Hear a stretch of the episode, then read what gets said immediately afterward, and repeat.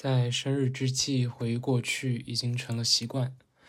电影票根、拍立得，甚至是小学前后桌传阅的纸条，都被我塞在家里的角落。这些我舍不得丢弃的物件，总会帮助我想起那些令我感到触动的日子。看到去年写下的文字，有点恍惚。曾经的烦恼已不再是困扰。以前的我总会认为时间会消磨一切，过了这阵子，也许我就忘了吧。但事实上，那些烦恼、焦虑和不安，从未因为时间而四散而去。他们躲在记忆的匣子里，还是会在辗转难眠的时刻找到我。只不过是我长大了，能以更轻松、愉快的心情去面对了。今年也发生了好多大事：毕业前一周被毁约，亲密关系也在我认为最好的时刻陨落。我好像很久没有体会过崩溃的感觉。记得那几天在家附近的公园一圈圈的走，从六点走到太阳下山，痛苦让人成长和自省，也让我释怀和祛魅了很多东西。在校招新人培训上，听到大家最多的困惑就是如何在短时间内快速晋升，去做所谓更重要的事。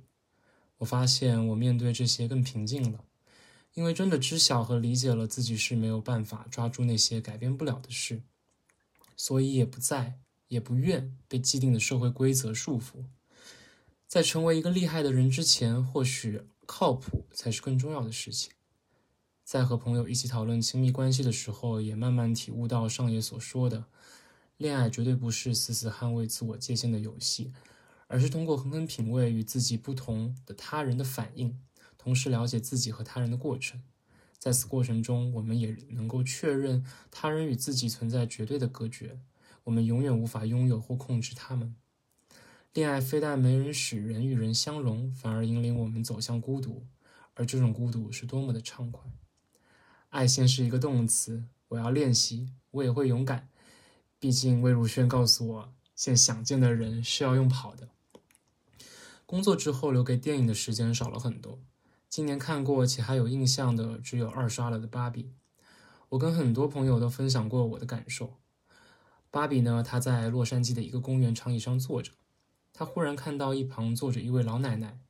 从未见过真实人类的芭比说：“你真美。”那位老奶奶笑着回应：“我知道。”在那一刻，我潸然泪下。我觉得那是一种打心底觉得自己很美的自信。我会想起我人生很多的时刻，接收到了不论是来自朋友还是陌生人的善意和夸赞的时候。第一句蹦到我脑子里的话却是：“他说的是真的吗？我真的有这么好吗？”但我觉得那种打心里能说出 “I knew it” 的时刻很快就会到来。感谢小岛音乐，我没想到今年几乎把我所有想看的歌手的现场都追到了。在泡泡岛听到安普唱《焰火》的时候，站在我身旁的朋友哭成泪人。在给他们递纸巾的那一刻，突然觉得很触动。那些歌词里的文字和诗信，曾经被拿来抄在纸上，后来变成个性签名，直到最后成为一种信仰的力量。谢谢他们出现在了我的青春，日后要常相见。也谢谢我的朋友们，今年搬了新家，终于有了自己独立的空间。时不时我就邀请朋友来我家做饭，大聊特聊。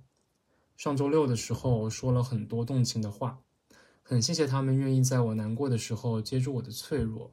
与我共振、握手和拥抱，让我安全着陆。与他们的相处的好多时刻，我都想用琥珀去封存这些美好。曾经的我觉得我像块石头，但今年我变成一滩水了。我允许一切发生。我想要万事万物和所有的感受都穿过我的身体。我不再害怕了。就像 S 说的，可以学习的还有很多，未来还有很长的路。所以要一直活着，活到三十岁、四十岁、五十岁，邂逅爱情，年轻的忧愁与寥寥。